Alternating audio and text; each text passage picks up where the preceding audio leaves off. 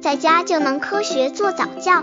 这里是早教学堂，每天为你分享早教知识。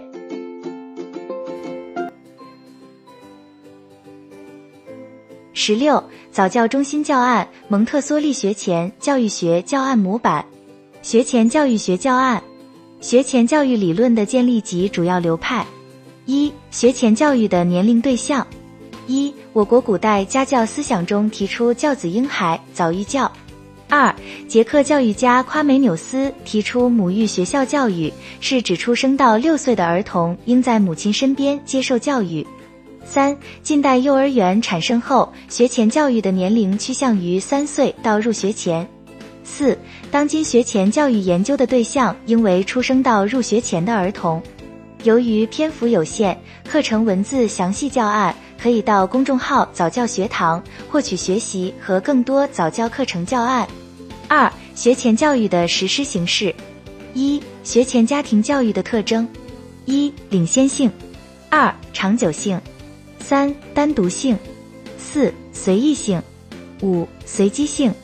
二、学前社会教育的特征。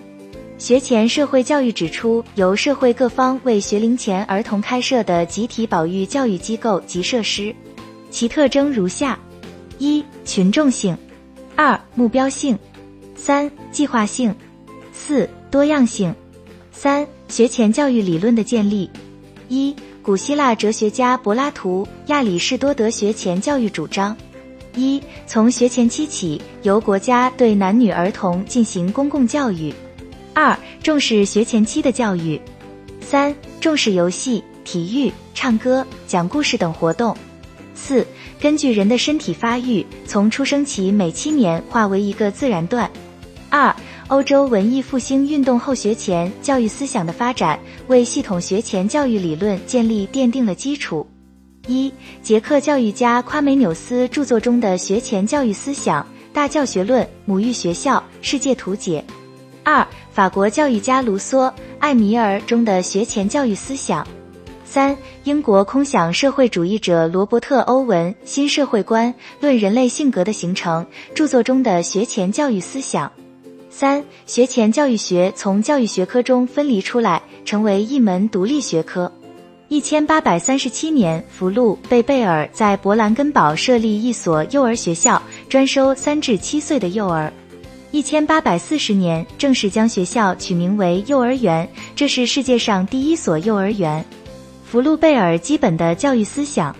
三，进入二十世纪以后，学前教育形成了相互吸收又各具特色的理论流派。一，杜威的儿童观及其学前教育理论。一，杜威的儿童观。二，杜威对教育本质的看法。三，杜威提出了儿童中心说。四。对杜威学前教育思想的评价。二、蒙台梭利的学前教育思想。蒙台梭利是意大利著名的幼儿家。一、蒙台梭利生平简介。二、基本教育思想。三、教育方法。